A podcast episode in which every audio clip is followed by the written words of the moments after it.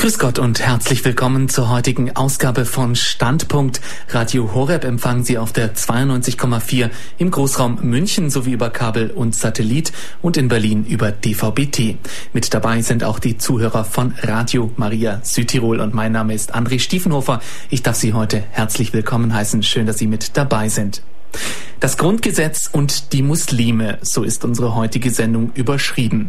Das klingt so ein bisschen danach, als würden wir da den Widerspruch suchen, als wäre diese Sendung eine Abrechnung, die den Beweis antreten will, dass der Islam in Deutschland nichts zu suchen hätte. Aber genau das Gegenteil wollen wir in dieser Sendung betrachten. Denn der Islam, der ist schon längst in Deutschland. 3,3 Millionen Muslime leben in unserem Land und die Mehrzahl von ihnen geht einer normalen Arbeit nach, hat Familie und führt ein ganz normales bürgerliches Leben. Muslime sind in unserer Gesellschaft keine Fremden und erst recht keine Feinde. Sie sind unsere Nachbarn. Doch, das müssen wir zugeben, es sind oft unbekannte Nachbarn. Das liegt unter anderem daran, dass es den Islam nicht gibt, dass ein Austausch rar ist und so herrschen Vorurteile und Misstrauen vor, wo eigentlich Gespräche und interreligiöser Dialog stattfinden müssten.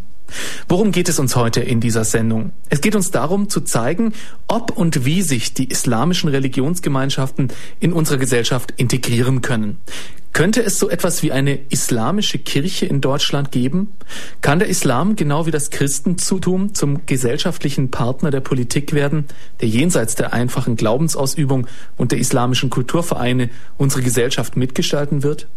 Und wir wollen unterscheiden, was für Regeln für islamische Verbände und Institutionen in unserem Staat gelten und was für Rechte und Pflichten der einzelne Muslim in Deutschland hat. Liebe Zuhörer, Sie merken ein schwieriges Thema und für dieses schwierige Thema darf ich nun aus Bonn telefonisch zugeschaltet begrüßen Professor Dr. Arndt Uhle. Grüß Gott. Guten Abend, Herr Stiefenhofer.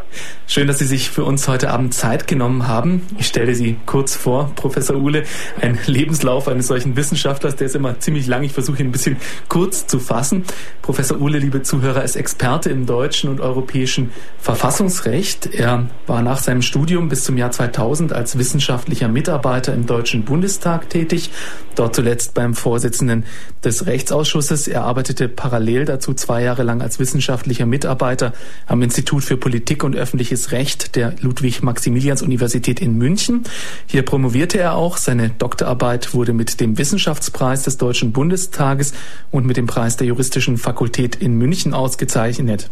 Er forschte zwischen 2001 und 2001 ebenfalls hier in München zum Thema der kulturellen Fundierung des freiheitlichen Verfassungsstaates, also im weitesten Sinne auch zu dem Thema, dem wir uns heute widmen. Zu diesem Thema erstellte er auch seine Habilitationsschrift.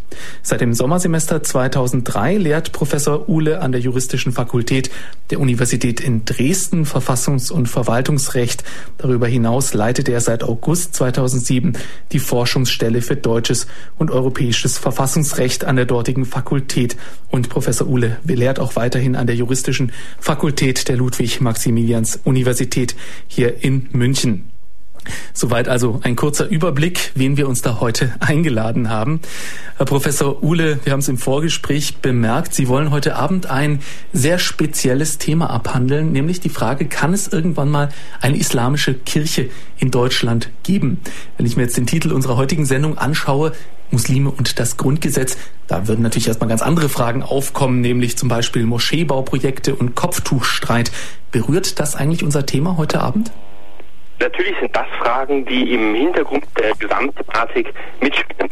Gleichwohl hatten wir ja eben im Vorgespräch miteinander den Vortrag heute Abend etwas grundsätzlicher ausrichten zu können, und zwar auf jene Fragen in ihren Grundzügen, die die Integration des Islam in das Staatskirchenrecht als solche betreffen, also ein Grundsatzvortrag, weniger ein Vortrag, der sich mit einzelnen konkreten Fragen beschäftigt, die gleichwohl natürlich im Hintergrund stehen bleiben und für die wir vielleicht nachher noch im Anschluss äh, auch mit den Hörerfragen uns eingehend werden beschäftigen können.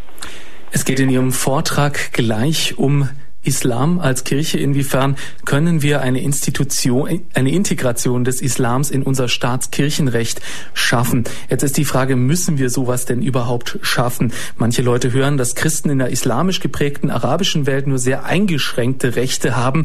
Wenn sie Glück haben, dann sind sie geduldet. Darum empfinden es manche Menschen auch als ungerecht, dass die Muslime bei uns in Deutschland so völlig frei agieren können. Ich frage mal provokant, sind wir da nicht ein bisschen zu liberal? Also wir sind zunächst einmal liberal, in der Tat sehr liberal. Indessen sind wir meines Erachtens nach, jedenfalls was die prinzipielle Erstreckung der Religionsfreiheit auch auf Muslime angeht, nicht zu liberal. Denn wenn die westlichen Gesellschaften glaubwürdig für eine Gesellschafts- und Staatsordnung der Freiheit werben wollen, müssen wir zunächst das Zusammenleben in unseren eigenen Gesellschaften freiheitsgerecht ausrichten. Wir dürfen aber, so denke ich, hier in Deutschland auch selbstbewusst sagen, dass wir unter der Geltung des Grundgesetzes genau dies tun. Hm. Freiheit hat aber auch nach unserem Grundgesetz immer dort ihre Schranken, wo sie die Rechte anderer verletzt. Sind denn unsere Freiheitsrechte jetzt genug vor sich selber geschützt? Also ist in Deutschland gewährleistet, dass niemand, auch jetzt zum Beispiel die Muslime nicht, ihre Freiheit zu einem Umsturz unserer freiheitlichen Grundordnung missbrauchen können? Ja, eine interessante Frage, eine zweiteilige Antwort dazu. Zunächst mal sind die Grenzen der Freiheit natürlich staatlicherseits durch Gesetze zu ziehen. Äh, da ist es durchaus auch so, dass der deutsche Staat entsprechende Gesetze erlassen hat, äh, die selbstverständlich auch für die Muslime gelten. Jenseits dieser staatlichen Begrenzung der Religionsfreiheit muss man sich aber, glaube ich, einen Umstand sehr genau vor Augen halten. Dass Freiheit nämlich nie risikolos ist und dass ein Missbrauch der Freiheit immer möglich ist. Deshalb benötigen wir zusätzlich zu den staatlich gesetzten Schranken der Religionsfreiheit auch eine gesellschaftliche Übereinkunft, die einen solchen Freiheitsmissbrauch aus dem Bereich akzeptierter Verhaltensweisen ausschließt. Wir brauchen also eine Freiheitskultur, die von einer breiten Mehrheit getragen ist und diese freiheitliche Ordnung mitverteidigt und mit Leben erfüllt. Gesellschaftliche Übereinkunft, sagen Sie, eine Gesellschaft, die verändert sich und vielleicht in 20 bis 30 Jahren haben auch die Muslime in unserer Gesellschaft einen viel größeren Anteil schon prozentual gesehen. Kann es da nicht passieren, dass da eine muslimische Partei in den Bundestag gewählt wird und unser ganzes Rechtssystem über den Haufen wirft? Ist als solches zunächst insoweit nicht auszuschließen, dass sich natürlich muslimische Gruppierungen bilden können. Äh, allerdings ist es so, dass das Grundgesetz durchaus Vorsorge trifft gegen Parteien, die einen Umsturz der verfassungsmäßigen Ordnung planen. Solche Parteien, das wissen wir, können ja bundesverfassungsgerichtlich auch durchaus bestätigt nachher verboten werden, sodass also diese Gefahr dort auch Grundgesetz explizit beseitigt werden kann. Zu diesen ganzen Fragen werden wir uns nach Ihrem Vortrag vielleicht noch ein bisschen unterhalten. Auch so Fragen wie, ob es denn eine, so etwas wie eine Leitkultur bei uns geben kann oder ob das Grundgesetz das völlig ausschließt. Aber das soll jetzt erstmal vorweg genügen. Wollen wir erstmal hören, was Sie uns zu sagen haben. Wir sind gespannt auf Ihre Ausführungen. Das deutsche Grundgesetz und der Islam. Wie kann der Islam in das deutsche Staatskirchenrecht integriert werden? Professor Dr. Arndt Uhle. Vielen Dank, Herr Stiefenhofer. Ihre Einleitung hat bereits anklingen lassen, was eigentlich jeder weiß, aber mancher doch verdrängt, dass mit der Integration des Islam das im Grundgesetz verankerte Staatskirchenrecht vor seiner mutmaßlich größten und brisantesten Herausforderung steht. Das liegt daran, dass die Aufgabe einer weithin kulturfremden Religion in dem wesentlich historisch-kulturell geprägten Verhältnis von Religion und Staat einen angemessenen Standort zuzuweisen, notwendigerweise das Recht, das dieses Verhältnis ordnet, vor eine epochale Bewährungsprobe stellt. Wird das Staatskirchenrecht des Grundgesetzes diese Probe bestehen, wird es sich neben seiner freiheitsverbürgenden grundrechtlichen Dimensionen, Sie haben es eben schon angesprochen, auch seine freiheitssichernde institutionelle Dimension erhalten können. Oder bedarf es, auch das schwang in der Einleitung bereits mit, bedarf es der Anpassung an die gewandelten Verhältnisse, wenn nicht durch Verfassungsänderungen, so doch zumindest durch eine modifizierte Verfassungsinterpretation. Diese Fragestellungen sind ja nicht neu. Und doch sind sie, gerade in ihrer prinzipiellen Bedeutung, nach wie vor nicht abschließend geklärt. Das ist deshalb erstaunlich, weil das Grundgesetz, wie ich meine, die Grundlinien ihrer Beantwortung vorzeichnet. Diesen Grundlinien möchte ich mich im Rahmen der heutigen Sendung widmen, wobei ich angesichts des eng gesteckten Zeitrahmens konkrete Detailaspekte und Beispiele der sich später noch anschließenden Fragerunde überlassen und mich stattdessen darauf beschränken möchte, mich den aufgeworfenen Fragen grundsätzlich und in drei Schritten zu nähern. So gilt es, glaube ich, in einem ersten Schritt, sich der grundrechtlichen Dimension des Staatskirchenrechts und ihrer Bedeutung für die Muslime zu versichern. Im Anschluss hieran ist die zweite, die institutionelle Dimension in den Blick zu nehmen. Ich werde nachher noch sagen, was sich dahinter verbirgt. Und zu fragen, was sie für die Muslime bedeutet. In einem dritten Schritt ist schließlich dann anhand dieser Vorklärungen die Frage zu erörtern, ob eine gelingende Islamintegration die konsequente Anwendung oder die modifizierende Anpassung des grundgesetzlichen Staatskirchenrechts erforderlich macht. Wendet man sich dementsprechend zunächst der Frage zu, ob und wie der Islam in die grundrechtliche Dimension des grundgesetzlichen Staatskirchenrechts zu integrieren ist, so gilt es, zwischen dem Schutzbereich der Religionsfreiheit auf der einen Seite und ihren Schranken auf der anderen Seite zu unterscheiden. Denn erst in deren Zusammenschau lassen sich Breite und Tiefe der grundrechtlichen Islamintegration ermitteln. Beginnen wir mit dem Schutzbereich der Religionsfreiheit, die unter der Geltung des Grundgesetzes in Artikel 4 verankert ist. Dieser Artikel 4 des Grundgesetzes gewährleistet, textlich voneinander unterschieden, die Freiheit des Glaubens, des Gewissens, des religiösen Bekenntnisses sowie der Religionsausübung, die das Bundesverfassungsgericht trotz des differenzierenden Wortlauts der Verfassung zu einem einheitlichen Grundrecht der Religionsfreiheit zusammenzieht. Diesem Grundrecht der Religionsfreiheit sind zwei Dimensionen zu eigen, die individuelle und die kooperative Dimension. Gemeint ist damit der grundrechtliche Schutz des einzelnen Gläubigen einerseits und der Schutz religiöser Gemeinschaften als solcher andererseits. In seiner individuellen Dimension umfasst Artikel 4 des Grundgesetzes die Freiheit, eine Religion zu haben, zu äußern sowie ihr entsprechend zu handeln und zu leben. Wie immer auch dieser verfassungsrechtliche Begriff der Religion dabei im Einzelfall abzugrenzen ist, so ist doch unzweifelhaft, dass jedenfalls die großen Weltreligionen vom Schutzbereich der so verstandenen Religionsfreiheit umfasst werden. Daher kann keinem Zweifel unterliegen, dass als eine dieser großen Weltreligionen auch der Islam, den wir heute Abend betrachten wollen, den Religionsbegriff des Grundgesetzes erfüllt. Aus diesem Grund kommt die individuelle Gewähr religiöser Freiheit auch den Anhängern des Islam zu, obwohl dem historischen Verfassunggeber, also dem Parlamentarischen Rat hier in Deutschland, bei der Schaffung des Grundgesetzes natürlich die Muslime nicht vor Augen standen. Hier zeigt sich, dass das Grundgesetz die Religionsfreiheit den Angehörigen aller Religionen in prinzipiell gleicher Weise verbirgt und nicht zwischen den Mitgliedern alteingesessener Religionen und den Angehörigen sich in Europa neu etablierender Religionen unterscheidet. Zu Recht hat daher auch das Bundesverfassungsgericht judiziert, dass die Religionsfreiheit nicht nur den Mitgliedern anerkannter Kirchen und Religionsgemeinschaften, sondern auch den Angehörigen anderer religiöser Vereinigungen gewährleistet ist. Das gilt auch für die Muslime. Diese Geltung der Religionsfreiheit für Muslime, über die wir eben ja auch schon gesprochen haben, sie ist in doppelter Hinsicht voraussetzungslos. Sie ist zunächst nicht davon abhängig, dass die Muslime die deutsche Verfassungsordnung innerlich annehmen, sondern sie wird auch dann gewährleistet, wenn sie diese ablehnen. Sodann hängt die Gewähr der Religionsfreiheit auch nicht von, dem, von der Einhaltung des völkerrechtlichen Grundsatzes der Gegenseitigkeit ab, ist mithin nicht daran gebunden, dass die Muslime ihrerseits in den Ländern, denen sie entstammen, den Angehörigen anderer Religionen Religionsfreiheit gewähren. Auch wenn sich damit die Bundesrepublik Deutschland durchaus einer effektiven Möglichkeit beraubt hat, der universellen Ausdehnung der Religionsfreiheit Vorschub zu leisten, so ist auch diese durch Artikel 4 des Grundgesetzes geschaffene Rechtslage eindeutig. Die Religionsfreiheit entfaltet ihre Geltung für Muslime indessen nicht nur voraussetzungslos, sondern auch in jenem vollen Umfang, der für die Anhänger aller übrigen Religionen gewährleistet ist. Das gilt nicht nur für die Glaubens- und die Bekenntnisfreiheit im engeren Sinne, sondern auch für die Freiheit einer religiösen Glaubensüberzeugung entsprechend handeln zu dürfen. Eine Freiheit, die ganz unabhängig von ihrer Anwendung auf Muslime seit langem verfassungsrechtsdogmatische Probleme aufwirft. Denn obwohl der Wortlaut des Grundgesetzes insofern eine Beschränkung der Religionsfreiheit auf die Manifestation der Glaubensinhalte durch Symbole und Riten, Gebete und Gottesdienste, Sakramente und Prozessionen und dergleichen mehr mithin auf kultisches Handeln im weitesten Sinne ermöglicht hätte, hat das Bundesverfassungsgericht eine erheblich weiterreichende Schutzbereichsbestimmung vorgenommen.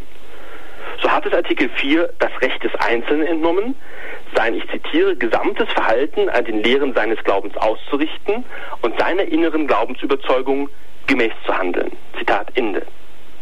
Damit ist auch äußerlich religionsneutrales Handeln, soweit es dem Selbstverständnis des Betreffenden zufolge religiös motiviert ist, in den Schutzbereich der Religionsfreiheit aufgenommen worden. In der Folge dieser extensiven Interpretation ist die Gefahr virulent geworden, dass dieser Schutzbereich seine Konturen verliert.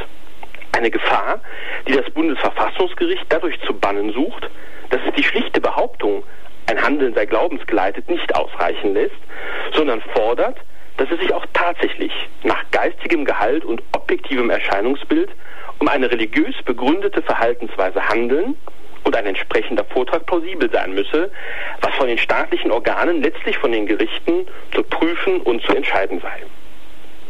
Für Muslime hat diese Betrachtungsweise zur Folge, dass ihr Verhalten grundsätzlich sowohl dort den Schutz der Religionsfreiheit genießt, wo es durch ihre Religion verbindlich auferlegt ist, als auch dort, wo es lediglich religiös motiviert, aber eben nicht verpflichtend vorgegeben ist. Daher ist in der Konsequenz der bundesverfassungsgerichtlichen Judikatur einerseits das fünfmalige tägliche Gebet oder das Fasten im Monat Ramadan vom Schutzbereich der Religionsfreiheit erfasst. Andererseits fällt hiernach dann, wenn ein solches Verhalten im Einzelfall tatsächlich religiös motiviert ist, auch das Tragen des muslimischen Kopftuches in den Schutzbereich der Religionsfreiheit, ungeachtet der Frage, ob dieses Verhalten durch Vorschriften des islamischen Religionsgesetzes eigentlich geboten ist oder nicht. Die betreffende Frau muss hierzu allerdings plausibel darlegen und begründen, dass das Tragen des Kopftuchs für die Entfaltung ihrer geistig-seelischen Persönlichkeit bedeutsam sowie tatsächlich maßgeblich religiös begründet und nicht nur Ausdruck der Zuwendung zu traditionellen Lebensformen bzw. der Abwendung von der westlichen Moderne ist. Artikel 4 des Grundgesetzes schützt indessen, wie eingangs schon skizziert, nicht nur diese individuelle Dimension der Religionsfreiheit, sondern gewährt seinen Schutz auch religiösen Vereinigungen als solchen, soweit er diesen sachlich zustehen kann.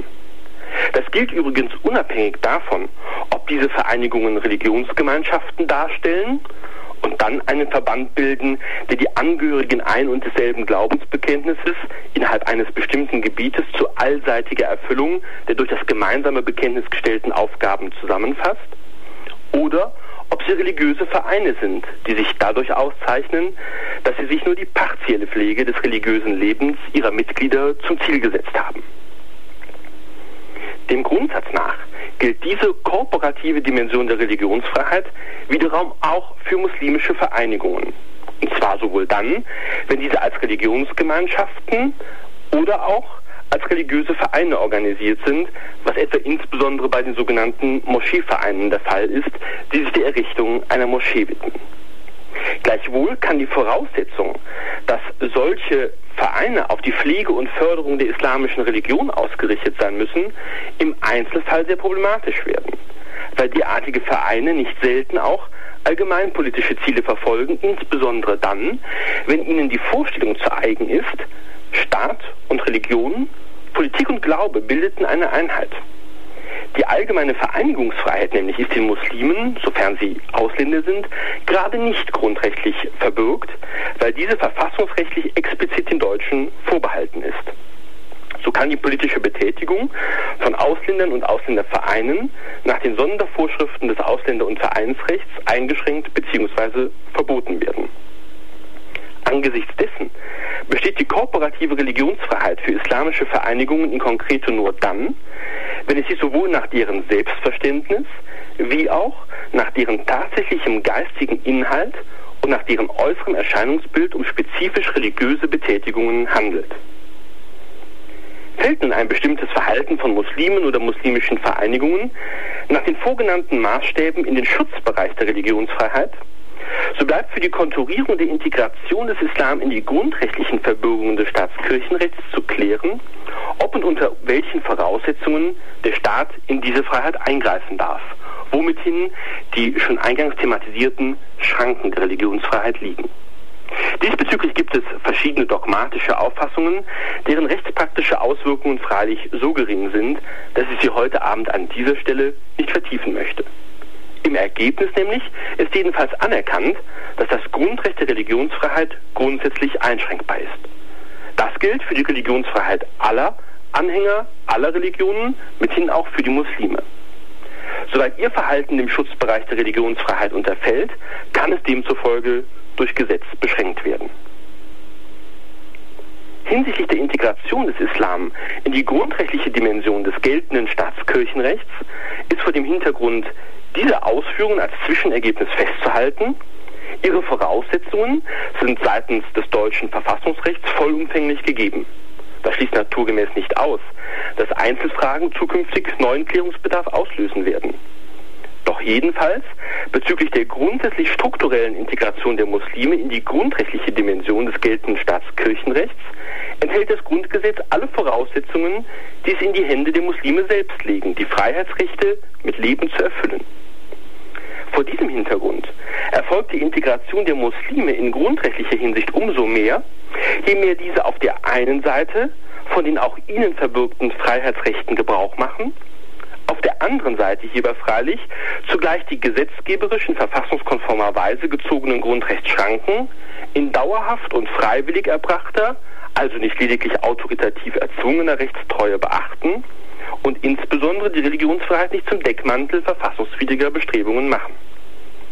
Über die zur Beachtung aufgegebenen Rechtspflichten bei der Freiheitsrealisierung hinaus hängt die tatsächliche Integration der Muslime wie auch die der Angehörigen jeder anderen Religion schließlich davon ab, ob und in welchem Ausmaß sie den rechtlich nicht sanktionierten Verfassungserwartungen entsprechen. Diese richten sich darauf, dass wie auch bei jeder sonstigen Grundrechtswahrnehmung die Religionsfreiheit gemeinwohlgemäß ausgefüllt werde. Dass von ihr mithin insbesondere ein ethisch autonom regulierter und maßvoller Gebrauch gemacht werde, der namentlich auch die Berechtigung der Freiheitsrechte Dritter anerkennt und daher die Durchsetzung der eigenen Freiheitsposition nicht absolut setzt, sondern zum toleranten Ausgleich mit den legitimen, ihrerseits grundrechtlich geschützten religiösen und sonstigen Interessen anderer fähig und bereit ist. Sowohl die Bereitschaft der Muslime, die Religionsfreiheit mit Leben zu erfüllen, als auch die Fähigkeit, sie in gesetzeskonformer und schließlich in grundgesetzlich erwarteter gemeinwohlgemäßer Weise auszufüllen, sind insofern die Gradmesser einer gelingenden Integration des Islam in die grundrechtliche Dimension des deutschen Staatskirchenrechts, die sich damit im Wesentlichen als eine Frage muslimischer Selbstintegration darstellt. Ein divergierendes Bild ergibt sich demgegenüber für die Integration des Islam in die institutionelle Dimension des Staatskirchenrechts, zu der etwa sehr prominent der Körperschaftsstatus zählt. Denn auf der einen Seite ist in formeller Hinsicht der Zugang zu dieser Dimension nur für eine Religionsgemeinschaft möglich, weshalb er, anders etwa als die eben beleuchtete korporative Religionsfreiheit, religiösen Vereinen von vornherein verwehrt ist. Auf der anderen Seite enthalten die zu der institutionellen Dimension zählenden Verbürgungen auch materielle Anforderungen, von deren Erfüllung die Inanspruchnahme dieser Verbürgungen abhängt. Betrachtet man zunächst die formellen Anforderungen an den Zugang zu den institutionellen Gewährleistungen, so ist neben den im jeweiligen Einzelfall zusätzlich bestehenden spezifischen Bedingungen diesen Verbürgungen gemeinsam, dass sie grundsätzlich nur Religionsgemeinschaften offenstehen. Als derartige Religionsgemeinschaften werden, wie eben bereits ausgeführt, nach der herkömmlichen juristischen Definition Gemeinschaften verstanden, die alle Angehörigen eines religiösen Glaubensbekenntnisses innerhalb eines bestimmten Gebietes zur allseitigen Erfüllung der durch das gemeinsame Bekenntnis gestellten Aufgaben zusammenfassen. Eine derartige einheitliche Struktur weist die Organisation der in Deutschland lebenden Muslime angesichts ihrer Vielfalt indessen nicht auf, da diese in einer kaum überschaubaren Vielzahl teilweise miteinander konkurrierender lokaler Vereinigungen organisiert sind, die ihrerseits zu verschiedenen Spitzenorganisationen und Dachverbänden zusammengeschlossen sind. Da sich bei den Religionsgemeinschaften nach bislang vorherrschender Auffassung sowohl aus begriffsgeschichtlichen Erwägungen als auch aufgrund des höchstpersönlichen Charakters von Glauben und religiöser Auffassung um einen Zusammenschluss natürlicher Personen handeln musste, war bisher überwiegend anerkannt, dass die erwähnten muslimischen Dachverbände in ihrer gegenwärtigen Organisationsform zumindest, als derartige Religionsgemeinschaften nicht in Betracht kämen.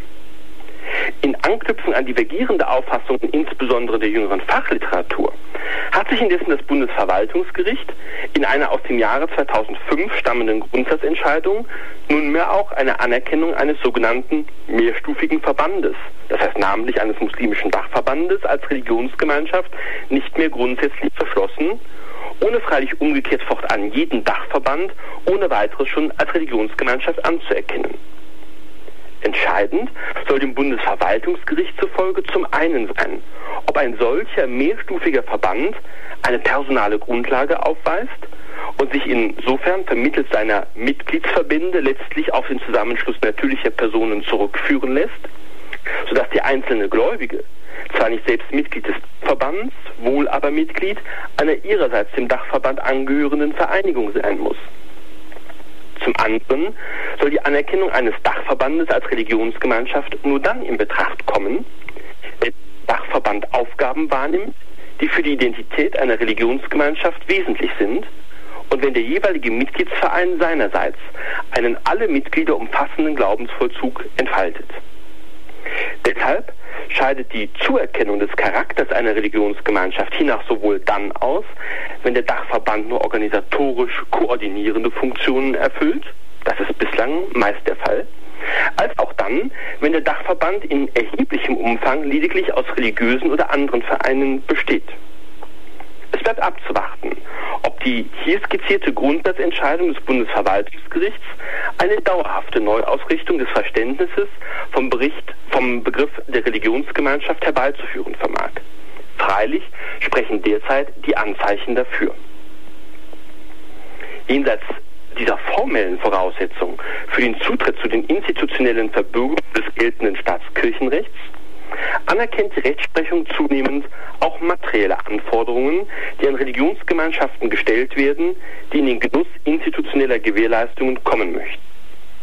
Im Hintergrund derartiger Anforderungen steht vielfach unausgesprochen der Zweck der institutionellen Gewährleistungen des deutschen Staatskirchenrechts der darin besteht, solche Religionsgemeinschaften, die in der Sphäre der Grundrechtsberechtigten aufgrund freien Entschlusses bereit und fähig sind, die grundlegenden Regelungen der freiheitlichen Verfassungsordnung sowie deren Geltungs- bzw. Realisierungsbedingungen zu stärken, ihrerseits mit verfassungsstaatlicher Förderung zu bedenken.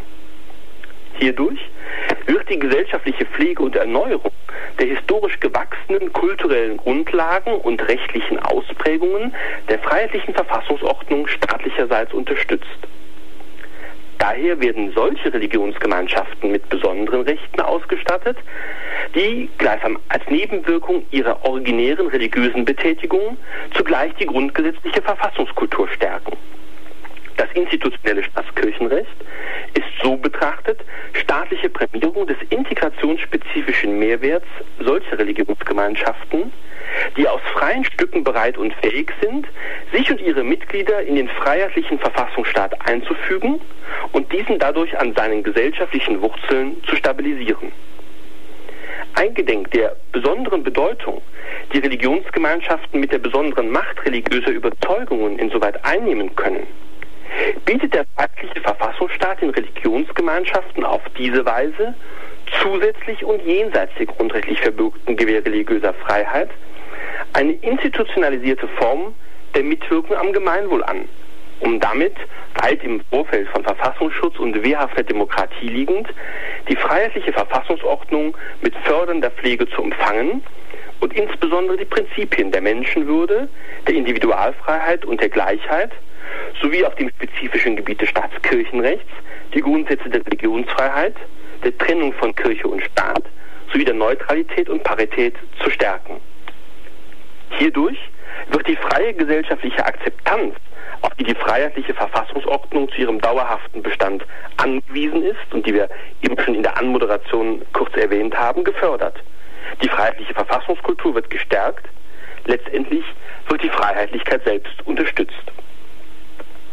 Die Kehrseite der hier skizzierten Zweckbindung der institutionellen Dimension des geltenden Staatskirchenrechts bildet die stillschweigend mitgeschriebene Voraussetzung, dass jene Religionsgemeinschaften, die unter den besonderen Schutz der institutionellen Verbürgungen des Staatskirchenrechts treten möchten, die von ihnen geforderte Leistungsfähigkeit für das Gemeinwesen aufweisen und zudem gewillt sind, dieses Potenzial auch zum Wohle der Gemeinschaft zur Verfügung zu stellen. Demgemäß ist, anders als bei den grundrechtlichen Gewährleistungen, Voraussetzungen für die Anspruchnahme dieser institutionellen Verbürgungen, dass die jeweilige Religionsgemeinschaft geeignet und bereit ist, die freiheitlichen Fundamentalwertungen der Verfassung zu befestigen, zu stabilisieren und generationenübergreifend zu erneuern diesem Hintergrund enthalten namentlich die Prinzipien der freiheitlichen Verfassungsordnung im Allgemeinen, wie auch die Grundsätze des grundgesetzlichen Staatskirchenrechts im Besonderen, Hintergrund kulturell geprägter Kompatibilitätsanforderungen, der erfüllt sein muss, wenn eine Religionsgemeinschaft an den institutionellen Verbürgungen des Staatskirchenrechts partizipieren möchte. Dieser Mindestkatalog, den seit der sogenannten Zeugen-Jehova-Entscheidung aus dem Jahre 2000 auch das Bundesverfassungsgericht anerkennt, reicht von der Achtung der Würde jedes Menschen und der Freiheit sowie Gleichheitsrechte bis hin zu den Leitprinzipien des Staatskirchenrechts, damit also bis zur Trennung von Staat und Kirche sowie zur Religionsfreiheit und staatlichen Neutralität. Allerdings ist dieser Mindestkatalog nicht bereits dann erfüllt, wenn Religionsgemeinschaften diese kulturell gewachsenen Grundsätze notgedrungen und widerwillig, vielleicht auch nur vorübergehend achten, sondern erst dann, wenn sie diese im Rahmen ihres Wirkens aus freien Stücken wirkmächtig unterstützen. Ob die genannten Kompatibilitätsanforderungen im Einzelfall als gegeben betrachtet werden können, entscheidet sich dabei nicht an dem religiösen Glaubensgehalt einer Religionsgemeinschaft, sondern ausschließlich anhand der säkularen Auswirkungen ihres Verhaltens, zu deren Bewertung der freiheitliche Verfassungsstaat, wie auch das Bundesverfassungsgericht zu Recht hervorgehoben hat, auch im Lichte der staatlichen Pflicht zu religiös-weltanschaulicher Neutralität befugt ist. Durch die skizzierten Bedingungen für die Inanspruchnahme institutioneller Verbürgungen will sich der Staat naturgemäß nicht eine Zustimmung zu ihm und seiner grundgesetzlichen Verfasstheit gleichsam erkaufen. Aber er unterbreitet den Religionsgemeinschaften ein Angebot zur institutionalisierten Mitwirkung am Gemeinwohl, für das er gleichsam die Geschäftsbedingungen aufstellt und das die Religionsgemeinschaften in Freiheit wahrnehmen oder ablehnen können. Wollen sie es ablehnen, bleibt ihnen die grundrechtlich verbürgte Religionsfreiheit in vollem Umfang erhalten. Sanktionen gibt es nicht. Nehmen Sie das Angebot aber an, dann müssen Sie die Angebotsbedingungen des Staates akzeptieren, um in den Genuss dieser besonderen Vorrechte zu gelangen. Die Grundsätze der Neutralität und Parität hindern ein solches verfassungsstaatliches Vorgehen schon deshalb nicht, weil dem freiheitlichen Verfassungsstaat nicht untersagen, Anforderungen an staatliche Vergünstigungen und die Zuerkennung staatlicher Vorrechte zu statuieren, sondern lediglich verlangen, dass diese für alle Religionsgemeinschaften gleich sind. Genau das aber ist bei den skizzierten Kompatibilitätsanforderungen der Fall, denn deren Erfüllung Religionsgemeinschaften. Sind diese Anforderungen gegeben, so stehen die institutionellen Verbürgungen grundsätzlich Gemeinschaften in gleicher Weise offen. Daher folgt aus den vorstehenden Ausführungen nicht, dass das institutionelle Staatskirchenrecht des Grundgesetzes einseitig auf die jüdisch-christlichen Kirchen und Religionsgemeinschaften fixiere. Der Erfüllung der Kompatibilitätsanforderungen bereits der Gleichbehandlungsgedanke die Erstreckung der institutionellen Verbürgungen des Staatskirchenrechts auf alle Religionsgemeinschaften, auch auf bislang Kulturfremde wie den Islam, einfordert. Ob eine Religionsgemeinschaft das Angebot des freiheitlichen Verfassungsstaates zur institutionalisierten Stärkung der freiheitlichen Verfassungskultur annehmen kann, ob sie also im Rahmen ihrer religiösen Betätigung zugleich auch zu einer tatkräftigen Mitwirkung an der nachhaltigen Perpetuierung der grundgesetzlichen Verfassungskultur fähig und bereit ist, hängt, wie bereits angesprochen, von ihrem tatsächlichen Verhalten ab, das ausschließlich in ihrer Entscheidungsmacht steht. Dieses Verhalten indessen wird seinerseits wesentlich von dem religionsgemeinschaftlichen Verständnis der Stellung der Person und seinen Folgen für eine dementsprechende Gestaltung der Welt geprägt. Jedenfalls dann, wenn es den verbindlichen Maßstab für das tatsächliche Handeln einer Religionsgemeinschaft bildet, wird es daher in der Regel dieses religionsgemeinschaftliche Verständnis sein, das darüber entscheidet, ob die Pflege der grundgesetzlichen Verfassungskultur mit der jeweiligen Glaubensüberzeugung vereinbart werden kann und demgemäß staatlicherseits zu erwarten ist oder nicht. Denn von dem verbindlich festgelegten und entsprechend praktizierten Selbstverständnis einer Religionsgemeinschaft wird abhängen, ob sie die verfassungsstaatlichen Leitprinzipien und deren Lebensgrundlagen eindeutig anerkennen, im Rahmen ihres Bekenntnisses an deren Stärkung und Erneuerung mitwirken und sich so den Zugang zu den institutionellen Verbürgungen des Staatskirchenrechts verschaffen kann.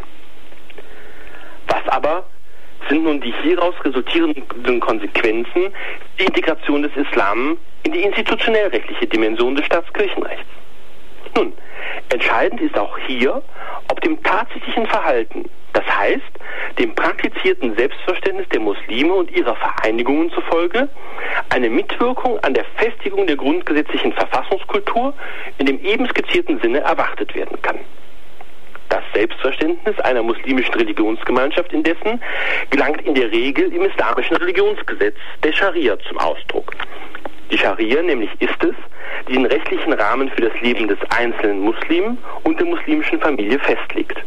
So wie etwa das kanonische Recht für katholische Christen kirchenrechtsverbindlich ist der Scharia können daher Indizien für die Erfüllung der genannten Kompatibilitätsanforderungen durch die Muslime und ihre Vereinigungen entnommen werden, die nach dem eben Gesagten für den Zutritt zu den institutionellen Verbürgungen des Staatskirchenrechts entscheidet ist, entscheidend ist. Betrachtet man folglich die Festlegungen der Scharia, so erkennt man freilich, wie ich meine, rasch, dass sich hier grundlegende Schwierigkeiten ergeben. Dies zeigt sich bereits an dem Grundsatz der Trennung von Staat und Kirche. Der Scharia ist die dem abendländischen Kulturkreis zur eigenen Unterscheidung der geistlichen und der weltlichen Sphäre weitgehend fremd, weshalb der Islam keine Institutionen hervorgebracht hat, die unabhängig vom islamischen Staat bestünden. Während in der abendländischen Kulturgeschichte die Ekklesia als das Machtvolle gegenüber der politischen Herrschaft erscheint, kennt die Scharia ungeachtet einzelner heute in der islamischen Staatenwelt häufig sogar als überwunden betrachteter Säkularisierungstendenzen des Mittelalters, eine solche Unterscheidung nicht und geht insoweit von einer prinzipiellen Deckungsgleichheit von religiöser und politischer Ordnung aus. Deshalb ist ja auch das Prinzip staatlicher Neutralität notwendigerweise fremd. Es gilt das Dogma Al-Islam din Dunya, das heißt der Grundsatz, der Islam ist Religion und Welt, beziehungsweise Religion und Staat. Verbunden hiermit sind fundamental abweichende Vorstellungen über die Reichweite von Religion und Religionsausübung und damit in der Folge über säkulare Freibezirke insgesamt, weil etwa die Idee der allgemeinen Religionsfreiheit als Menschen- bzw. Grundrecht die Unterscheidung von Staat und Religion verlangt und demzufolge in der islamischen Einheitsvorstellung keinen Platz hat. Dies manifestiert sich zunächst darin, dass Juden und Christen zwar begrenzte Toleranz gewährt wird, dass diese indessen gerade nicht Ausdruck allgemeiner Religionsfreiheit, sondern theologischer Privilegierung ist, weil die Buchreligionen des Juden und des Christentums nach islamischem Verständnis als Vorläufer und Verwandte des Islam erscheinen. Die Anhänger anderer Religionen können ein Recht auf Freiheit des Religiösen ebenso wenig in Anspruch nehmen, wie, Athe wie Atheisten ein Recht auf freie Weltanschauung verbürgt ist. Dies wird auch daran deutlich, dass nach islamischem Verständnis der Glaubenswechsel ausgeschlossen ist. Dieser wird als Abfall vom wahren Glauben, als Apostasie mit der Todesstrafe bestraft. Hier spiegelt sich die Grundannahme des islamischen Fitra-Konzepts, demzufolge jeder Mensch als Muslim geboren ist und nur durch äußere Einflüsse zu einem Juden oder Christen wird. Wer nach dieser Auffassung bereits zur Wahrheit vorgestoßen war, sie kennengelernt hat, als Muslim geworden war, der begeht hiernach einen unverzeihlichen und nur mit dem Tod zu ahnenden Fehler, wenn er zu einer anderen Religion übertritt.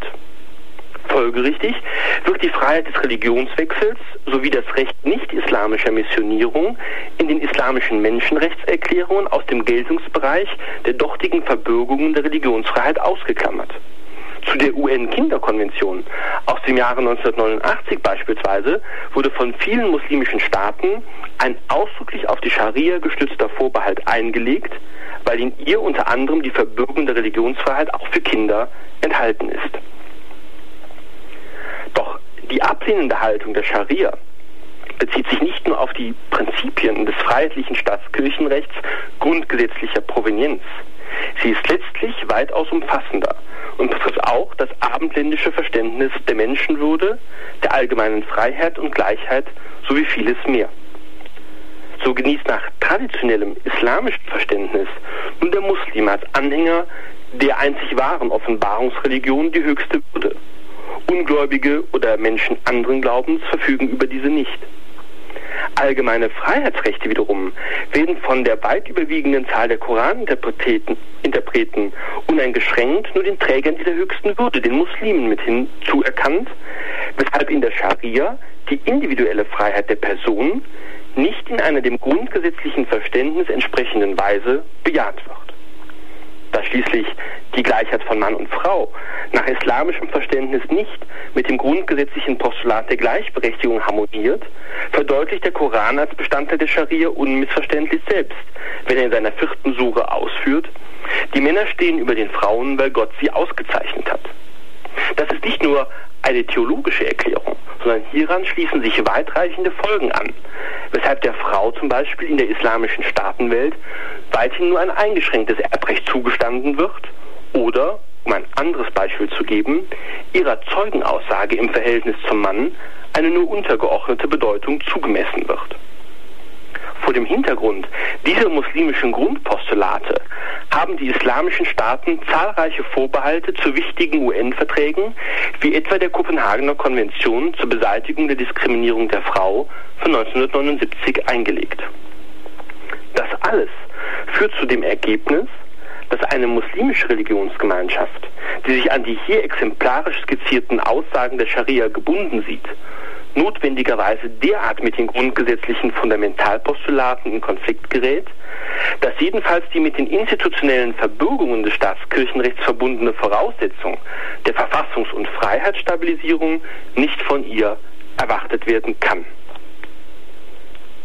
Freilich wird der Zutritt zu den institutionellen Verbürgungen des Staatskirchenrechts nicht für den Islam schlechthin erwogen, ebenso wenig wie das Judentum oder das Christentum Träger dieser Grundrechte ist. In Frage steht stets die Zuerkennung dieser Gewährleistungen an eine konkrete muslimische Religionsgemeinschaft in Deutschland, in deren eigenverantwortlich ausgeformtem Selbstverständnis es prinzipiell auch liegt, sich die Forderungen liberaler Muslime, wie etwa Nikla Kelleck, zu eigen zu machen, das heißt sich von der Scharia jedenfalls insofern zu lösen, als diese einer Menschenwürde gerecht verfassten, auf den Prinzipien von Freiheit und Gleichheit, von Demokratie und Rechtsstaat basierenden Staatsordnung widerstreitet und sich affirmativ der Verfassungsordnung des Grundgesetzes zuzuwenden. Ob die als Religionsgemeinschaften in Betracht kommenden muslimischen Vereinigungen in Deutschland breit und fähig sind, auf der Grundlage der zeitgemäßen Interpretation der islamischen Quellen einen solchen Prozess zu durchlaufen, der, wie Nikla Kellig angemahnt hat, den Charakter eines nachhaltigen Mentalitätswandels annehmen müsste. Und ob sie hierbei ihrer eigenen Wahrnehmung nach ihr kulturelles Erbe wahren können, das muss sich freilich erst noch erweisen. Theoretisch denkbare Ansätze hierfür werden ja gegenwärtig diskutiert.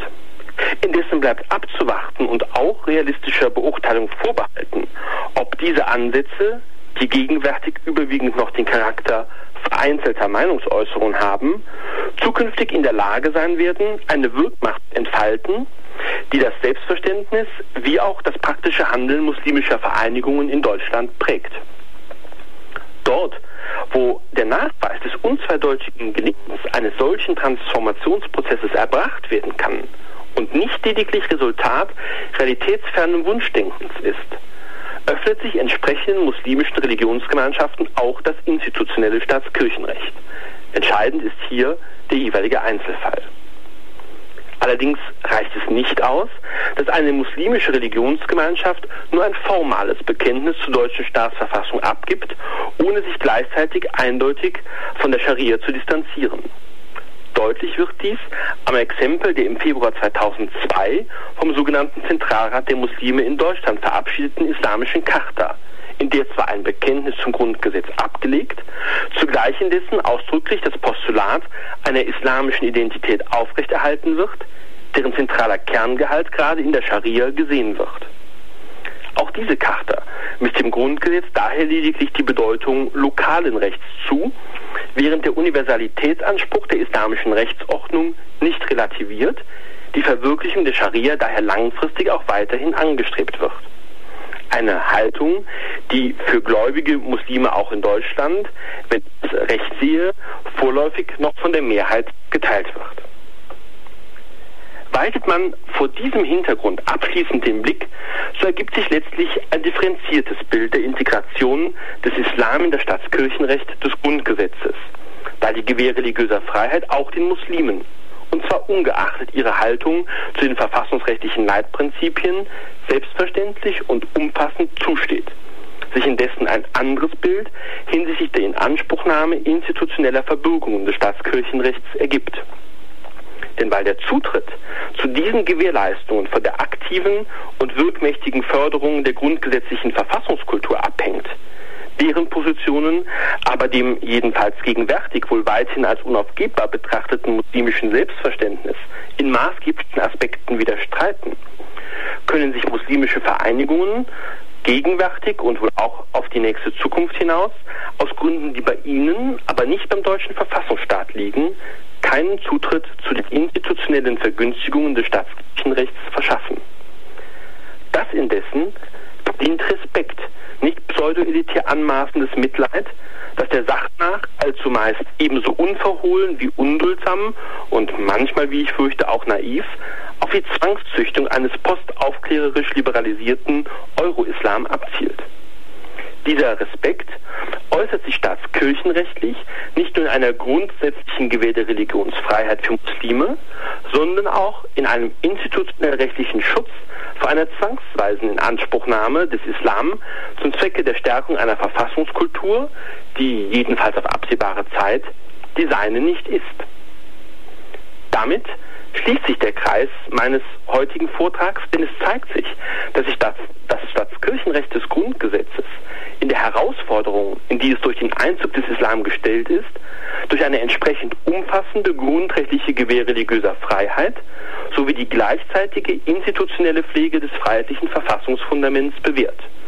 Es bewährt sich also, wie ich meine, daher durch konsequente Anwendung, nicht indessen durch eine vielfach erwogene, auch politisch vielfach erwogene, substanzzehrende Anpassung an kulturfremde Religionen. Vielen Dank für Ihre Aufmerksamkeit bis hierhin. Danke, Herr Professor Uhle, für Ihre Ausführungen. Sie merken, liebe Zuhörer, es ist ein sehr komplexes Thema und wir haben uns auch nur einen kleinen Teil der ganzen Problematik herausgesucht. Den ganzen Komplex Muslime und Grundgesetz abzudecken, wäre für eine solche Sendung wahrscheinlich rahmensprengend. Darum ging es heute wirklich nur um die Frage, inwiefern kann der Islam zu so etwas wie einer Kirche werden? Inwiefern kann er sich in unserer Gesellschaft institutionell festsetzen? Dazu hat uns Professor Arndt Uhle gerade einen Impuls gegeben. Herr Professor Uhle, vielleicht gleich am Anfang die Frage, Sie haben ja gerade ausgeführt, dass es eine islamische Kirche eigentlich nur als Institution geben kann, wenn sie die Trennung von Religion und Staat akzeptiert. Sie haben selbst gesagt, das ist für die allermeisten Muslime undenkbar. Also diese Voraussetzung ist ja eigentlich nie gegeben. Religion und Staat ist für den Islam untrennbar. Bauen wir mit dieser Sendung, mit dem Was wäre wenn, also nur Luftschlösser? Oder sehen Sie die Chance, dass sich eine islamische Institution in unserem Staat zu diesen Bedingungen in die Gesellschaft integriert? Nun, Gegenwärtig ist das in der Tat eher unwahrscheinlich. Für die Zukunft möchte ich es gleichwohl nicht ausschließen. Allerdings muss man hier, glaube ich, in langen Zeiträumen von Jahrzehnten denken. Man wird nicht erwarten können, dass sich das innerhalb kurzer Jahresabläufe entsprechend ergibt. Und man wird vor allem eines nicht erwarten können, dass ein staatlicherseits irgendwie hervorgebrachter Euro-Islam letztendlich tragfähig ist. Aus meiner Sicht ist ganz bedeutsam darauf hinzuweisen, dass sich entsprechende Entwicklungen aus dem Kreis der Muslime selbst ergeben ohne jegliche Bevormundung, damit auch solche Überlegungen dort entsprechend Wurzeln schlagen können und dann gegebenenfalls über lange Zeiträume hinaus zum Allgemeingut, jedenfalls in Deutschland lebenden Muslime, mindest einzelner muslimischer Vereinigungen werden können. Woran ich nicht glaube, das ist eine staatlicherseits organisierte Islam Fortschreibung, wenn man so will, weil ich glaube, dass der stets an der inneren Akzeptanz der Muslime und damit an der inneren Vitalität fehlen wird. Deshalb also durchaus Hoffnung, dass eine solche, ein solcher Prozess, ein solcher Transformationsprozess über lange Jahre, über Jahrzehnte hinaus Erfolg haben kann. Allerdings muss man auch zugeben, eine irgendwie geartete Sicherheit dafür, dass ein solcher Transformationsprozess erfolgt und Erfolg haben wird, die haben wir nicht. Aber dafür ist das Staatskirchenrecht insoweit gerüstet, als dass es darauf jeweils zu antworten weiß, eben mit der Versagung oder auch der Eröffnung des Zugangs zu den institutionellen Verbürgungen des Grundgesetzes. Sie haben das Wort Euro-Islam in den Raum geworfen. Was verstehen Sie denn darunter? Der Euro-Islam ist eine Chiffre, die in der Diskussion vielfältig auftaucht äh, und immer wieder als Beleg dafür genommen wird, dass sich innerhalb der Gesamtreligion des Islam speziell auf dem europäischen Boden eine Spielart, eine Entwicklungsart des Islam etablieren könnte, die mit den europäischen Werten vereinbar wäre. Ich stehe einer solchen Entwicklung prinzipiell zwar hoffnungsvoll, aber skeptisch insoweit gegenüber, als dass ich nicht sehe, dass sie sich kurzfristig aus sich heraus ergeben wird. Trotzdem gibt es eben, ich habe eben schon Nikla Killik zitiert, durchaus hoffnungsvolle Ansätze, die in diese Richtung weisen. Ob aber am Ende tatsächlich ein solcher von den Muslimen selbst getragener Euro-Islam sich ergeben wird, das können wir heute nicht wissen. Inhaltlich wäre er, und dieses Stichwort, was in vielfältigen Diskussionen ja immer wieder Verwendung findet, auch zu verstehen. Inhaltlich wäre ein solcher Euro-Islam ein Islam, der zwar an dem Grundgedanken, an dem Grundgehalt des muslimischen Glaubens festhält, trotzdem aber auf eine Vereinbarkeit mit den europäischen Werten, mit den europäischen Verfassungswerten insbesondere abzielt. Ob das letztendlich möglich ist, beides miteinander zu vereinbaren, das ist freilich etwas, was die Muslime selbst entscheiden werden müssen. Das ist etwas, was man nicht von außen etwa als Staat auch nicht auf staatlichen Darmkonferenzen wird geben und verhandeln können. Das muss in langen Prozessen wachsen. Jetzt, wenn wir über den Islam reden, dann ist das auch nicht eine Strömung. Es gibt so viele Strömungen im Islam und wie Sie ja auch schon gesagt haben, man will da nichts aufoktroyieren und ich denke mal auch innerhalb des Islams wird es da kein an den Grundgesetzen ausgerichtete Strömung geben, die sich unter den Gläubigen irgendwie durchsetzen könnte. Ist es denn überhaupt denkbar, dass es eine islamische Religionsgemeinschaft geben könnte, die im Rahmen der Grundrechte der Bundesrepublik Deutschland handelt und gleichzeitig die Bezeichnung islamisch noch verdient? Das ist eine gute Frage, die Sie freilich äh, weniger mir als den Muslimen selbst stellen müssten, weil sie beurteilen haben, ob entsprechende Entwicklungen mit dem, was Sie als islamische, als muslimische Identität verstehen, noch vereinbar ist. Es gibt natürlich eine sehr große Bandbreite innerhalb der Muslime. Sie haben gerade vollkommen zu Recht darauf hingewiesen.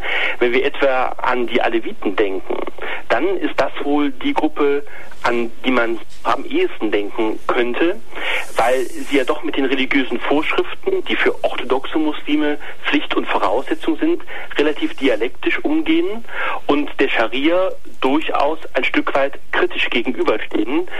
Der heutige Glaube der Aleviten ist insoweit ja stark von Humanismus und auch Universalismus bestimmt, In ihrem Zentrum steht vielfach der Mensch als eigenverantwortliches Wesen. Äh, und das sind Ansätze, die man insoweit durchaus fruchtbar machen kann. Allerdings kann man andererseits, darf man auch nicht übersehen, dass die Aleviten etwa durchaus in einer scharfen Frontstellung zu anderen Teilen des Islam stehen. Und deshalb ist in der Tat nach wie vor hier die Frage zu beantworten, ob letztendlich muslimische Vereinigungen, die sich entsprechend entwickeln möchten, letztlich der Auffassung sind, ihre islamische Identität noch bewahren zu können. Aber wie gesagt, das ist eine Entscheidung, die die Muslime selbst zu treffen haben in grundrechtlich verbürgter Freiheit, woran der Staat dann allerdings in sehr legitimer Weise mit seinen Folgen anknüpft. Mit den Folgen danach nämlich, ob er auch den Zugang zum Körperschaftsstaat etwa eröffnet oder eben nicht. Liebe Zuhörer, Sie haben eingeschaltet bei der Standpunktsendung hier auf Radio Horeb. Das Grundgesetz und die Muslime. Das Thema heute bei uns zu Gast ist dazu zugeschaltet aus Bonn Professor Dr. Arndt Uhle. Er ist Verfassungs- und Staatsrechtler und hat uns eben dargelegt, wie es denn sein könnte mit einer islamischen Kirche in Deutschland, dass das in der Art, wie er sich momentan darstellt, mit diesen verschiedenen Strömungen nicht denkbar ist, dass aber gleichzeitig eine Toleranz für jeden einzelnen Muslim genauso in unserem Grundgesetz festgeschrieben ist. Als erstes haben wir Frau Hamann aus Altenberg in der Leitung. Grüß Gott. Ja, grüß Gott. Vielen Dank für den Vortrag. Per Zufall habe ich hier die Tagespost vom, von, von Samstag. Und da steht groß drin, Allah wartet auf Europa. Mhm. Und da sind dann auch die Kämpfe, die, es sind allerdings radikale Muslime ja. und es wird auch erwähnt, dass sie äh, gegen die ähm, Katholiken aggressiv vorgehen wollen. Es geht da auch um riesige Moscheen, hm. gegen die sich die Amerikaner, die, die Spanier zum Teil wehren. Und da geht es ja auch, ist genau wie bei der äh, geplanten Moschee hier in Köln, ja. gegen die sich ja auch gewehrt wird. Bezahlt werden diese riesigen Moscheen nicht aus dem Land, in dem sie gebaut werden, sondern von der NITIB. Das wird finanziert von der Türkei. Mhm. Ich weiß allerdings nicht, ob die Türkei auch die riesigen, also die größte Moschee sollte ja. da entstehen in, äh, in Spanien. Und dann hat sich nachher der, äh, das Parlament darauf geeinigt, dass die Vergabe von Kirchenbauten für Christen und Muslime gleichgeschaltet werden soll. Frau Hamann, diese ganzen Moscheebauprojekte sind ja bekannt. Haben Sie eine konkrete Frage dazu? Nein, ich wollte nur wissen, mhm. ich meine nur, Allah wartet wirklich auf Europa. Diese Moscheen werden doch gebaut mit Zukunftsaussichten von Seiten des Islam. Ja. Und, und, wenn die, die Europäer immer weiter abnehmen, dann ist doch wohl klar, dass in Jahrzehnten die Muslime dann die Oberhand mhm. haben in Europa. Frau Hamann, ich stelle die Frage mal so an den Herrn Professor Uhle. Ein. Jawohl, danke, Frau Hamann. Ich stelle Ihnen, Herr Professor Uhle, mal die Frage, die, denke ich, Frau Hamann im Kopf dabei hatte. Die Frage, die wir vorhin schon ähm, auch gestellt haben. Irgendwann wird unsere Gesellschaft immer mehr, ja, immer mehr Muslime beherbergen, immer mehr Menschen werden dem islamischen Glauben angehören. Es werden starke gesellschaftliche Strömungen geben, vielleicht auch Parteien. Müssen wir da keine Sorge haben, dass irgendwann die Christen oder die Katholiken in einer Randgruppenposition stehen? Ja, zunächst mal vielen Dank für die Frage, auch an Frau Hamann nochmal.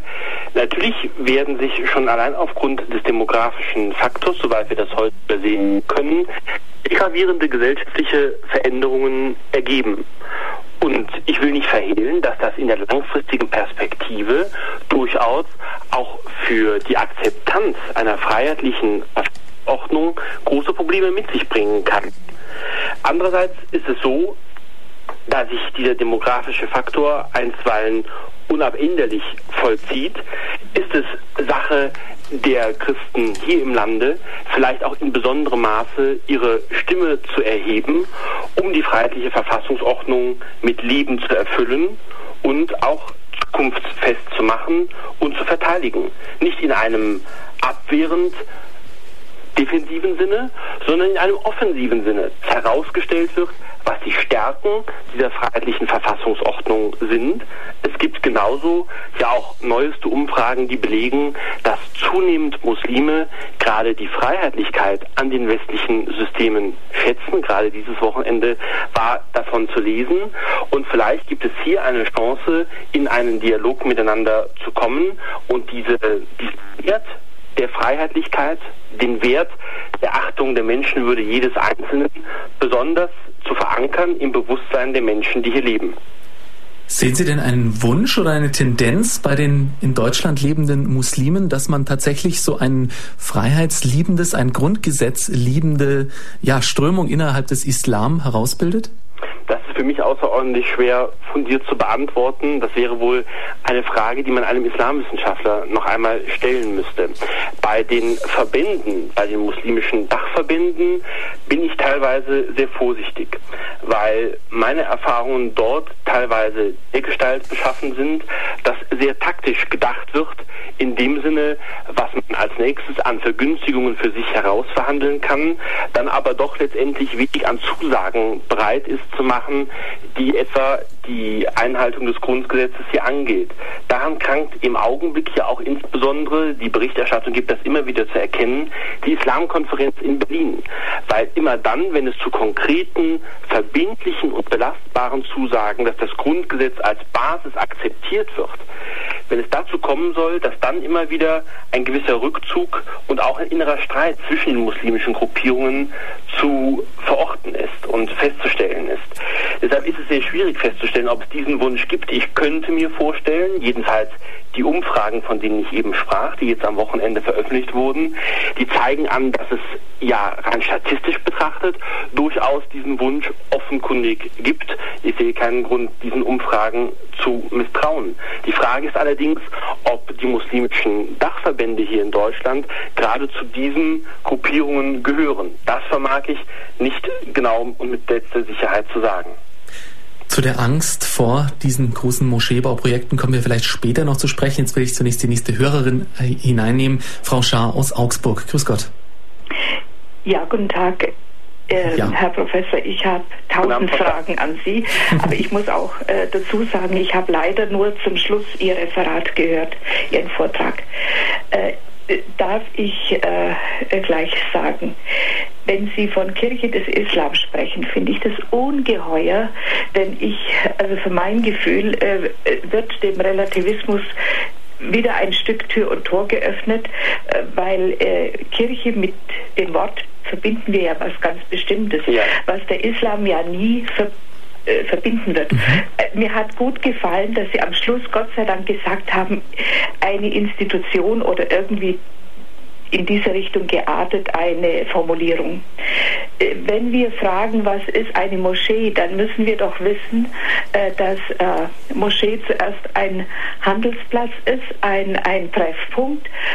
Da wird, wird, werden Waren verkauft, übrigens in der Bundes in Deutschland ohne Steuer, also mhm. werden wir ja Steuern zahlen, was ich auch nicht verstehe. Von daher ist der Islam schon jetzt besser gestellt oder, oder wir sind die Dimis bereits, die ihr. ihr naja, also eine Moschee ist auf jeden Fall etwas, das ähm, mehr beinhaltet als nur einen Gebetsraum. Das ist klar. Es, ist ein, es gibt auch Hotels, es gibt Tagungsräume teilweise darin. Das ist auch die Frage nach ähm, der Trennung zwischen Politik und Religion. Und der Herr Professor Uhle hat ja auch klar gesagt, dass es eben so etwas wie eine islamische Kirche nicht gibt. Und inwieweit es mal eine Institution gibt, die nach Staatsrecht eben Kirche ist, dass es von unserem Verständnis keine Kirche ist, ist klar. Hm, das sei dahingestellt. Haben Sie denn eine konkrete Frage noch? Ich wollte eigentlich fragen, eben, ob man dieses äh, Kirche des Islam, dass man das umwidmen kann in eine andere Aussage, äh, weil mhm. das die Leute auch hier total verführt. Und äh, wenn, wenn schon diese demografische Entwicklung fortschreitet, man hat äh, diese Woche am Morgen in einem, äh, die Frau Dr. Dillon hat gesagt, 50 Millionen Deutsche in äh, in sieben Jahren und 30 Millionen Fremde, vor allem Muslime. Mhm. Und äh, ich, die Frage ist, ob der Herr Professor, ob Sie glauben, ähm, äh, wenn 25 Prozent äh, des, der, der, Bevölkerung Muslime sind, ob es dann noch so das Ganze zu, zu, diskutieren ist, wie wir es heute oder jetzt heute Abend auch tun. Danke, ja. Frau Schaar, für diese Frage. Ja, vielen Dank auch meinerseits, Frau Schaar. Zunächst vielleicht eine Klarstellung. Sie haben äh, eben eingangs gesagt, Sie hätten nur den letzten Teil des Vortrages äh, mit anhören können. Äh, zunächst nur zur Klarstellung. Ich habe mit keinem Wort davon gesprochen, dass es eine Art Kirche des Islam gäbe, sondern ich habe nur von islamischen Institutionen gesprochen, habe also die Verbindung zu einer Kirche äh, hier in keiner Weise gezogen. Die Frage war lediglich, wie muslimische Institutionen gegebenenfalls Zutritt zu bestimmten Grundrechten und Gewährleistungen und sonstigen Gewährleistungen des Grundgesetzes bekommen. Wenn Sie dann Ihrer Frage darauf hinweisen, dass sich angesichts eines ja doch als dramatisch zu bezeichnenden demografischen Wandels natürlich die Bevölkerung dergestalt verändert in ihrer Zusammensetzung, gerade soweit sie äh, irgendwann eingebürgert worden ist, dass hier entsprechend große prozentuale Teile der Bevölkerung muslimischen Glaubens sind, dann haben wir nur dann eine Chance, die Diskussion, die wir heute Abend hier aufgenommen haben, auch in 25 Jahren noch zu führen, wenn wir versuchen, in die Muslime hinein mit unseren westlichen Vorstellungen doch hineinzuwirken. Das ist unglaublich schwierig. Ich habe das in dem Vortrag auch versucht deutlich zu machen, wo die inhaltlichen Differenzen, die ganz massiven Differenzen dort gegenwärtig liegen. Gleichwohl ist der Prozess, diesen Versuch zu unternehmen, vermutlich in der Tat alternativlos, weil die Muslime eben genau in der Weise, wie Sie es eben beschrieben haben, zahlenmäßig immer stärker werden hier in Deutschland und das der einzige, die einzige Chance letztendlich ist, einen solchen Versuch zu starten. Das ist die einzige Lösungsmöglichkeit, die uns vorläufig verbleibt. Man könnte vielleicht auch sagen, man kann Freiheit nicht mit Unfreiheit durchsetzen. Und ich möchte auch noch hinzufügen, wenn Sie vorhin gesagt haben, dass wir 20 Prozent Fremde im Land haben. Diese Fremde werden spätestens in einer Generation keine Fremden mehr sein, sondern Deutsche.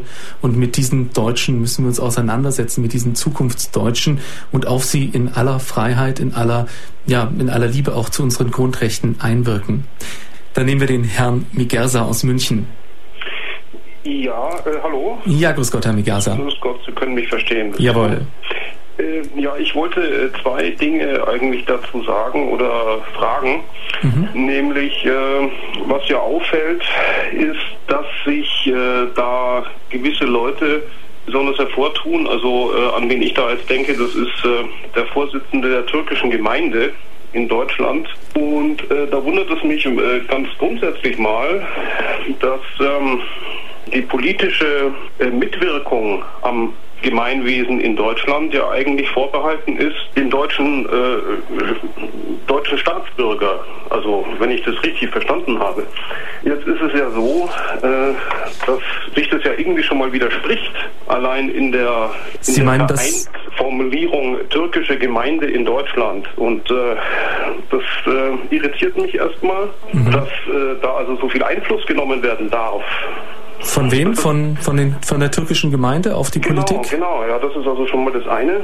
Und das andere ist, ähm, ja. dass äh, die Förderung beispielsweise äh, von Moscheebauten nicht äh, dergestalt äh, abläuft, äh, dass also Gemeindemitglieder einer äh, islamischen Gemeinschaft aus eigenen Mitteln solch ein äh, Gotteshaus mhm. irgendwie äh, bauen, sondern dass es da ja äh, Geldzuflüsse gibt, die aus anderen Ländern, äh, denke ich mal, ziemlich massiv unterstützt werden.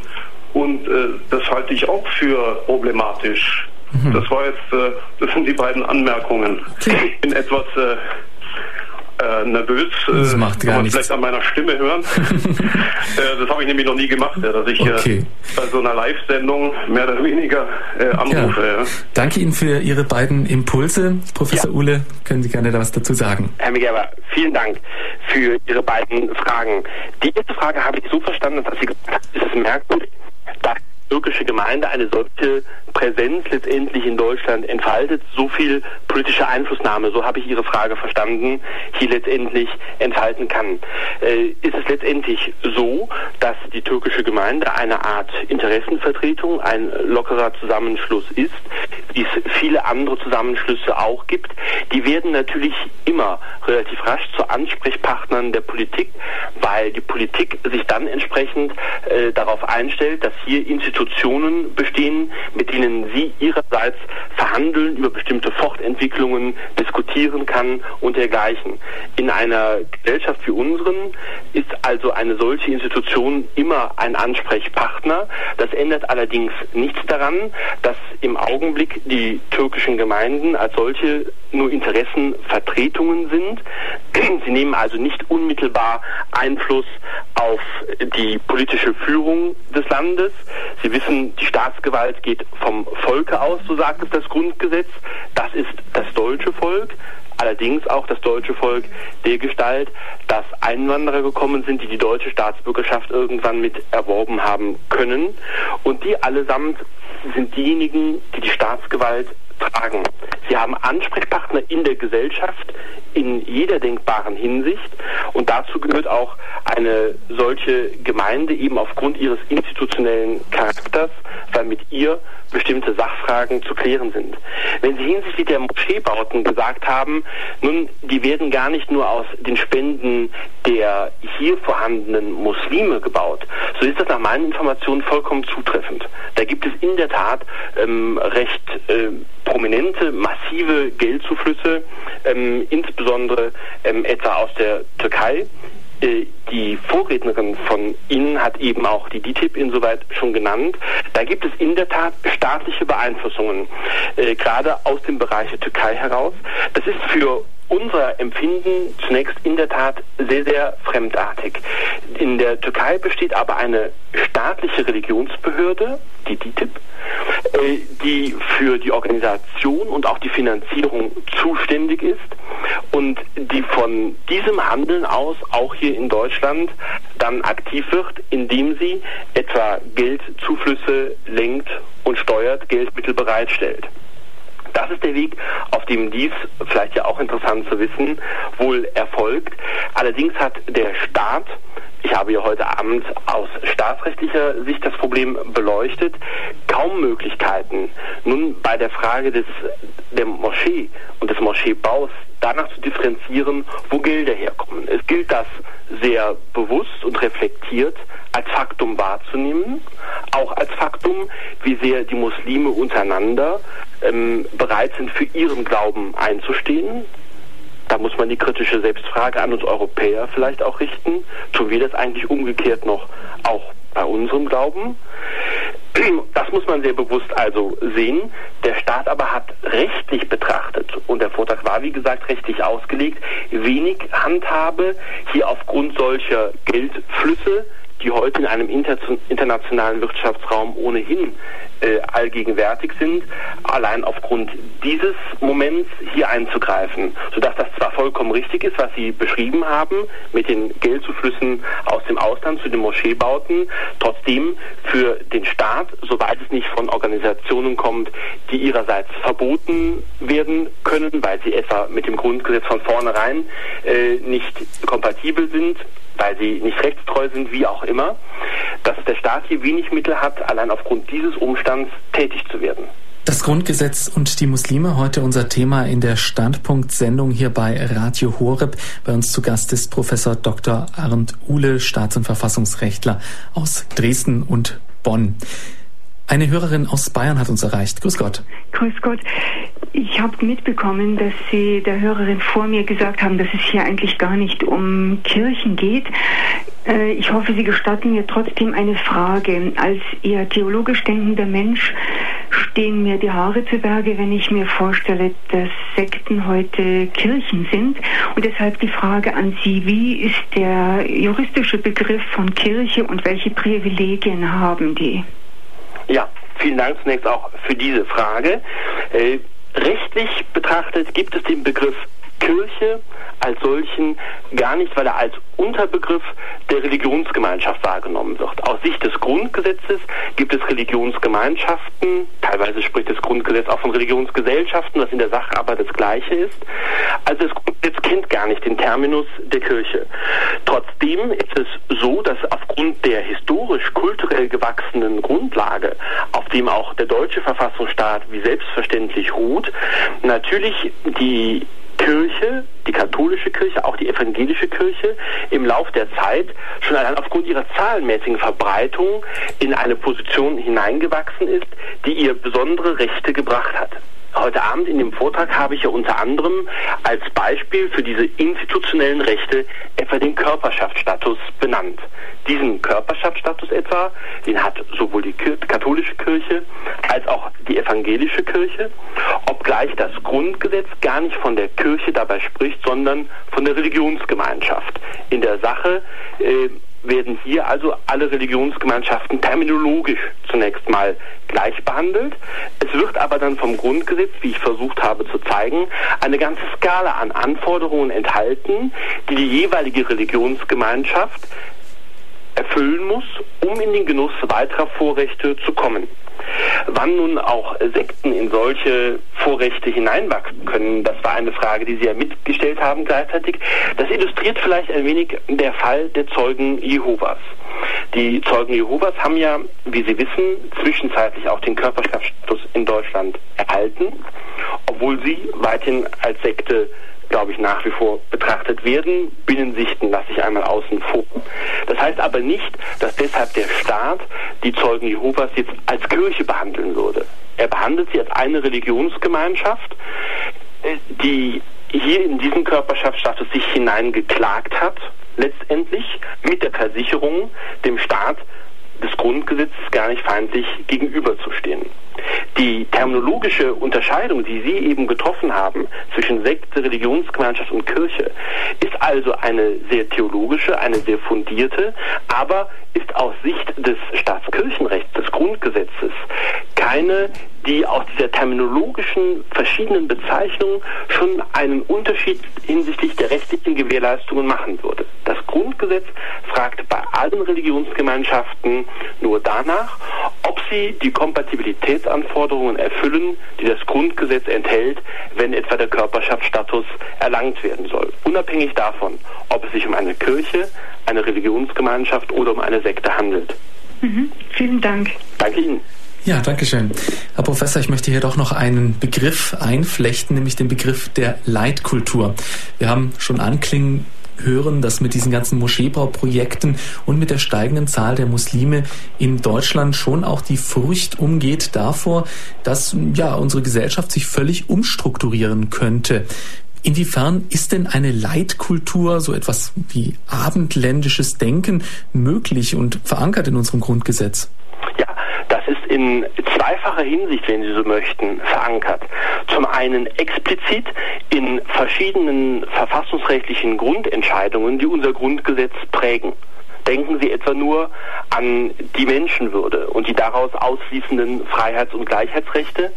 Also Fragen, wo das abendländische Denken unmittelbar in Rechtskategorien mittlerweile hinübergeleitet worden ist, wo das abendländische Denken rechtliche Verbindungen heute prägt, rechtliche Grundentscheidungen, die hingehen bis hin etwa zum Sozialstaat, zur Demokratie, zum Rechtsstaat.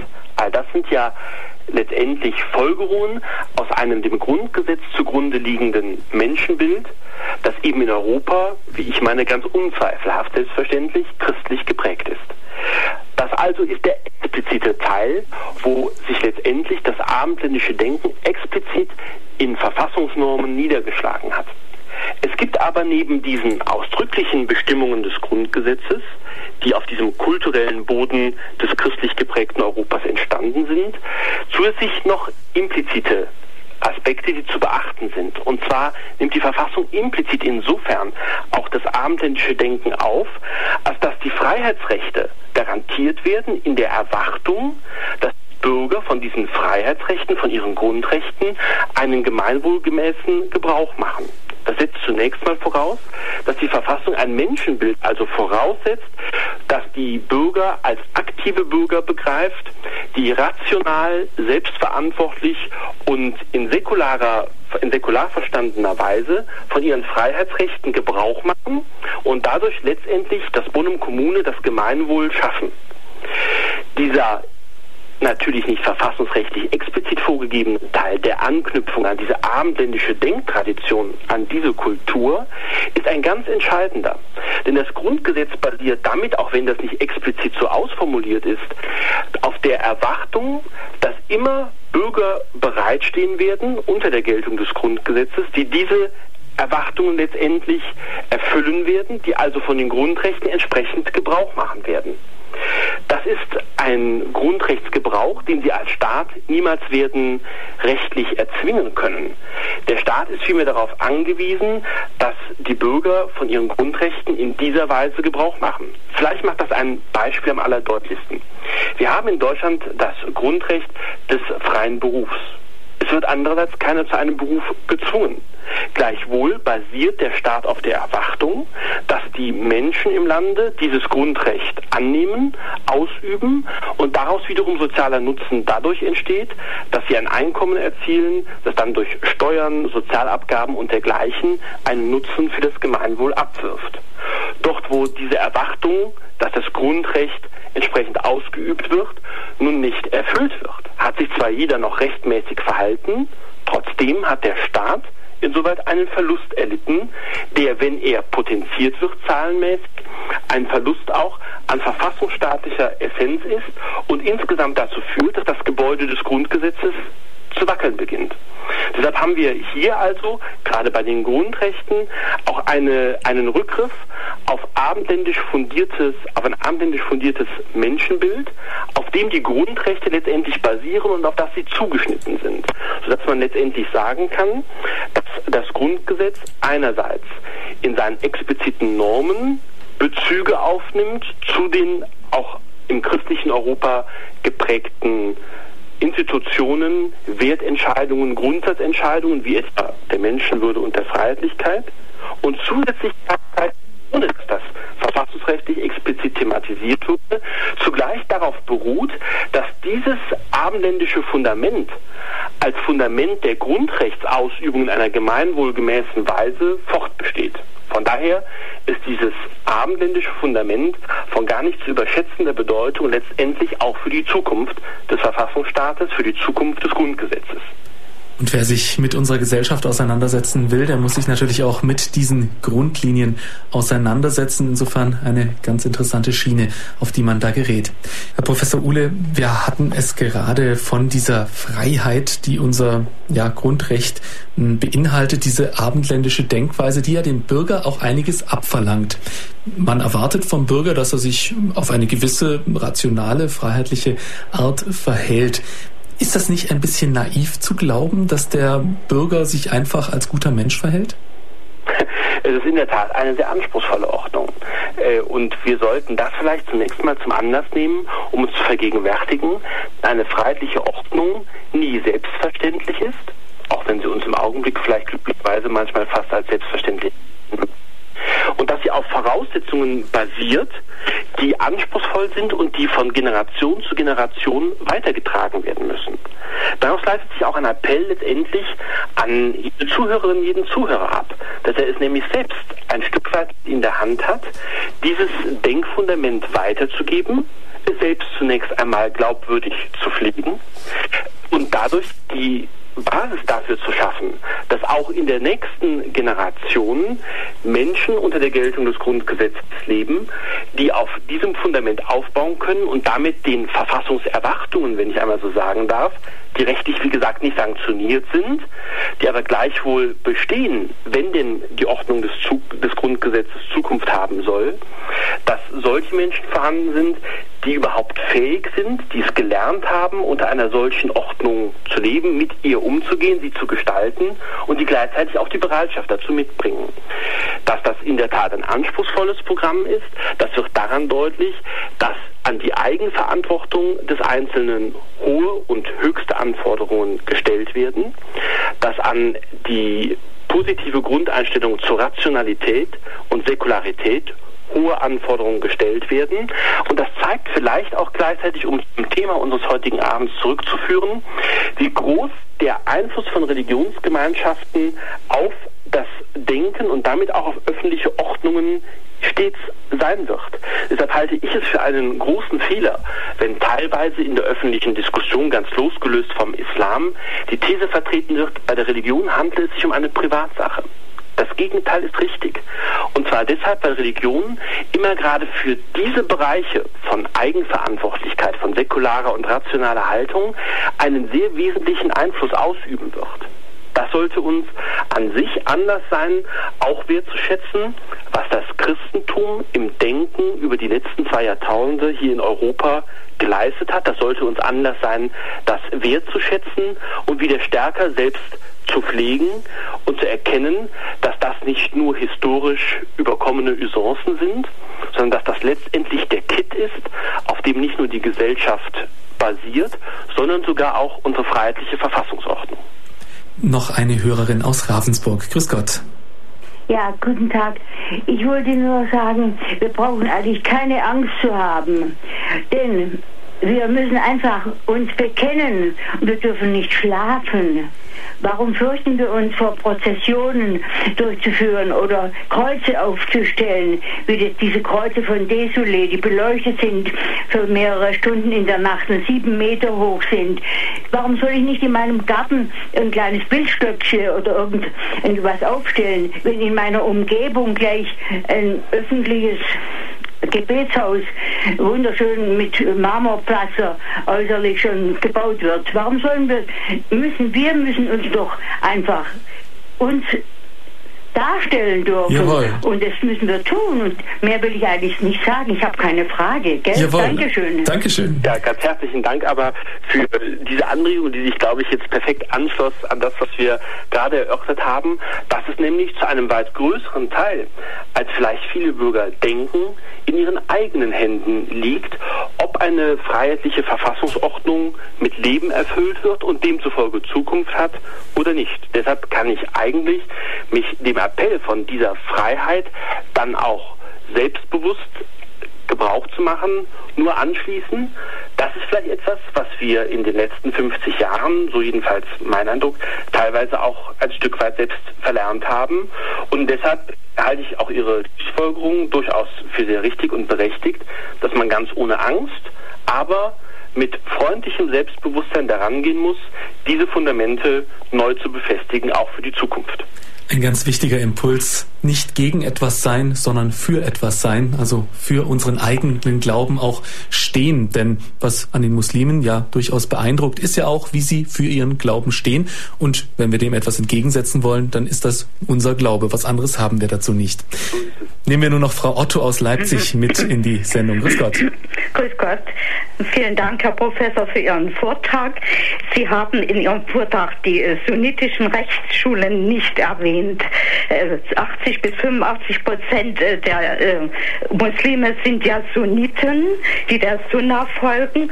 Und da gibt es die Hanifiten, die eine vernünftige Rechtsschule, die nennen sich die Leute der Einsicht mhm. und haben die Methode des vernünftigen Ermessens, geben dieser Methode den Vorzug.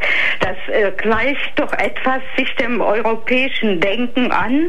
Die sind in, in der der Türkei, in äh, Pakistan, Indien, China, äh, kann man bei Zulassung von islamischen Vereinen jetzt äh, diese Vereine auf diesen, auf den Inhalt oder auf diese Rechtsschule äh, festlegen, dass also diese Leute des vernünftigen Ermessens oder die Leute der Einsicht äh, sich dazu bekennen und äh, ja ein gemäßigtes Denken mhm. sich daraufhin festlegen lassen. Ja, danke, Frau Otto. Vielen Dank.